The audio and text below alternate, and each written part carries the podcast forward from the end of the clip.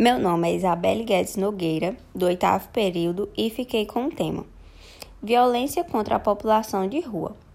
Bom, nos últimos anos foram acumuladas diversas modalidades de atentados contra a população em situação de rua no país, de tiros a envenenamento.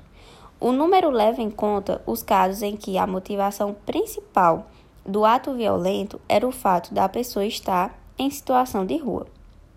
Na maioria dos casos, a violência é física e os principais prováveis autores da agressão foram pessoas desconhecidas, seguidos por amigos, conhecidos ou até familiares.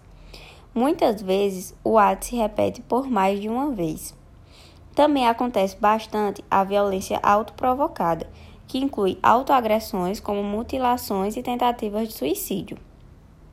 O uso abusivo de álcool, drogas, o desemprego, as ameaças e violências, assim como a fragilidade das redes de apoio, podem predispor esta população ao adoecimento mental e ao sofrimento psíquico, que são fatores de risco para a morte autoprovocada.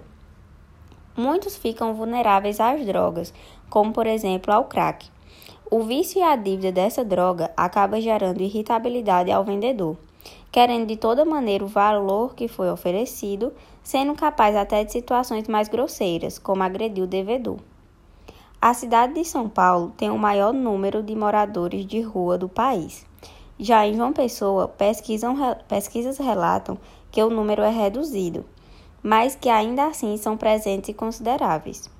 A capital paraibana disponibiliza de duas casas de abrigo às pessoas em situação de rua. Os adultos têm duas formas é, de acesso aos locais de apoio.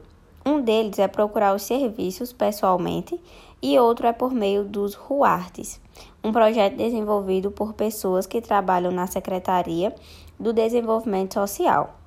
É necessário mais atitudes como essa, principalmente nas grandes cidades, onde os casos são mais recorrentes, aumentando assim a segurança dos indivíduos em situação de rua e diminuindo os casos de violência.